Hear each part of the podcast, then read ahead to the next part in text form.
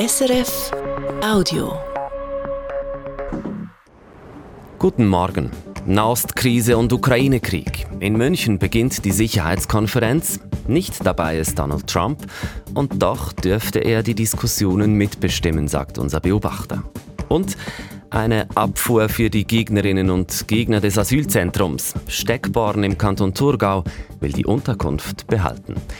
Mit mir im Studio ist Yvonne Lambrick aus der Nachrichtenredaktion. Sie weiß, wie das Wetter heute wird. Es ist teils bewölkt, teils gibt es sonnige Phasen und dies bei 14 Grad.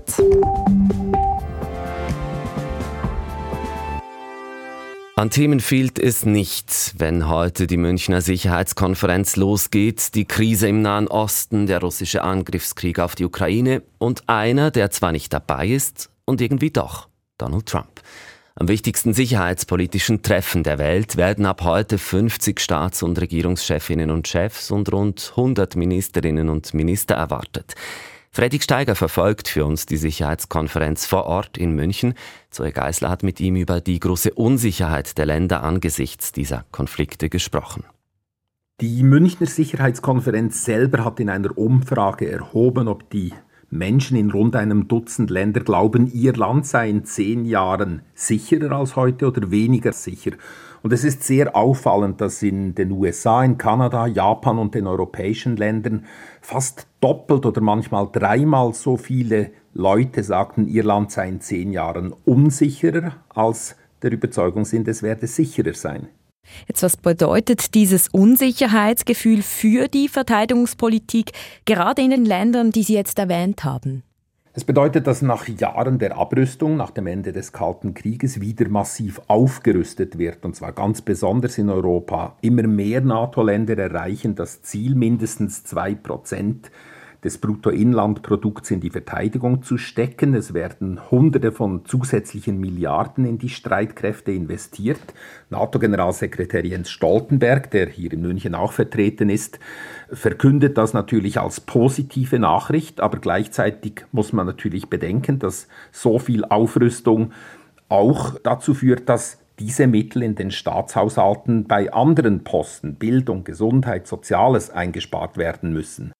Einer, der jetzt fehlt in München, sich aber immer wieder in die Sicherheitspolitik einmischt, ist Donald Trump, der ehemalige US-Präsident und auch mögliche Präsidentschaftskandidat der Republikanischen Partei, sorgt noch zusätzlich für Unsicherheit. Wie groß ist jetzt sein Einfluss trotz dieser Abwesenheit auf die Sicherheitskonferenz? Viele sagen es hier ganz offen, dass Trump äh, wie ein Schatten über dieser Konferenz lastet. Trump gilt als unberechenbar, er lehnt die traditionelle westliche Allianz ab. Und wenn die Supermacht USA keinen klaren Kurs mehr steuert, dann höhlt das natürlich die momentan ohnehin fragile Weltordnung aus und es hilft autoritären Regimen wie jenem in China oder in Russland. Es gibt ihnen mehr Einfluss sagt Fredrik Steiger. Er verfolgt für uns die Sicherheitskonferenz vor Ort in München. Die USA erheben erneut den Mahnfinger gegenüber Israel wegen der geplanten Militäroffensive im Süden des Gazastreifens, Simon Lambricker.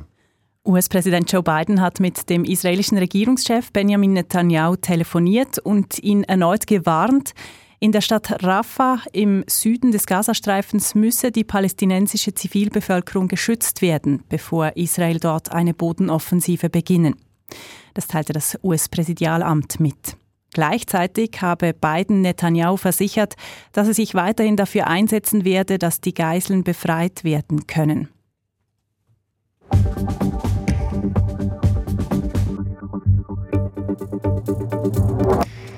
Die Bundesasylunterkunft in Steckborn im Kanton Thurgau wird weitergeführt. Das haben die Stimmberechtigten der Gemeinde am Abend entschieden. Eine Interessensgemeinschaft hatte verlangt, dass die Unterkunft geschlossen wird. Die Sicherheit in der Kleinstadt sei bedroht, argumentierte die IG, dem widersprach die Polizei allerdings. An der Gemeindeversammlung am Abend in Steckborn sagte eine deutliche Mehrheit Nein zum Antrag der Interessensgemeinschaft. Das Staatssekretariat für Migration sei froh, die 200 Plätze in der Asylunterkunft weiter zur Verfügung zu haben, sagt Sprecher Reto Kormann. Unsere Prognosen zeigen, wir werden auch in diesem Jahr wieder mit bis zu 30.000 Asylsuchenden und rund 25.000 Schutzsuchenden aus der Ukraine rechnen müssen. Also der Bedarf für diese Plätze ist ausgewiesen und deshalb sind wir sehr glücklich und stolz, dass die Stadt Steckborn da weiterhin das solidarisch mitträgt. Sagt Reto Kormann vom Staatssekretariat für Migration. Weiter geht's bei uns in der Bündner Gemeinde Davos. Dort leitet der ehemalige Spitzendiplomat Michael Ambühl eine Taskforce, die sich den Problemen zwischen orthodoxen jüdischen Gästen und Einheimischen annimmt. Das hat Ambühl gegenüber Radio SRF bestätigt. Davos ist diese Woche weltweit in die Schlagzeilen geraten, weil ein Restaurantbetreiber keine Schlitten mehr an orthodoxe Juden vermietet hatte. Schon in der Vergangenheit war es im Bündner Tourismusort zu Problemen zwischen orthodoxen jüdischen Gästen und Einheimischen gekommen. Die Davoser Taskforce wurde im letzten Herbst gegründet. Der Davoser Tourismusdirektor Reto Branchi erhofft sich dank Ambüls Engagement mögliche Lösungen der Konflikte. Die Taskforce wird vom Schweizerischen Israelitischen Gemeindebund unterstützt. Die Migro-Gruppe schließt im waadtländischen Blanc ihren Standort des Fleischverwerters Migarna. Das hat ein Unternehmenssprecher gegenüber, gegenüber erklärt. Von der Schließung sind 84 Mitarbeitende betroffen. Es gebe einen Sozialplan. Begründet wird die Schließung der Migarna-Fabrik mit dem Druck auf die Preise und den Margen im Einzelhandel. Zudem wären in Ecublon laut dem Unternehmen Investitionen nötig gewesen.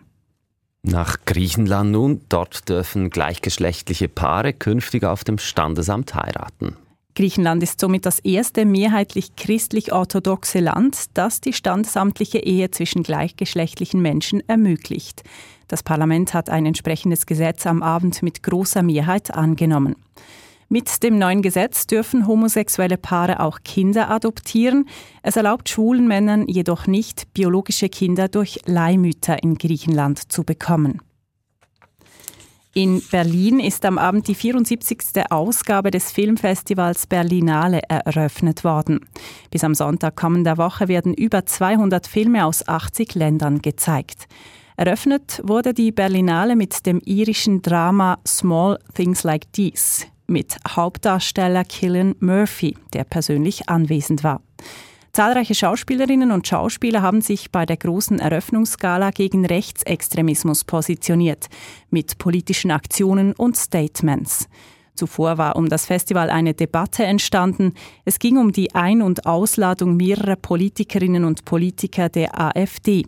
Nach internationaler Kritik hatte die Berlinale diese ausgeladen. Und vor den Börsendaten haben wir noch Sportresultate parat. Zuerst Fußball.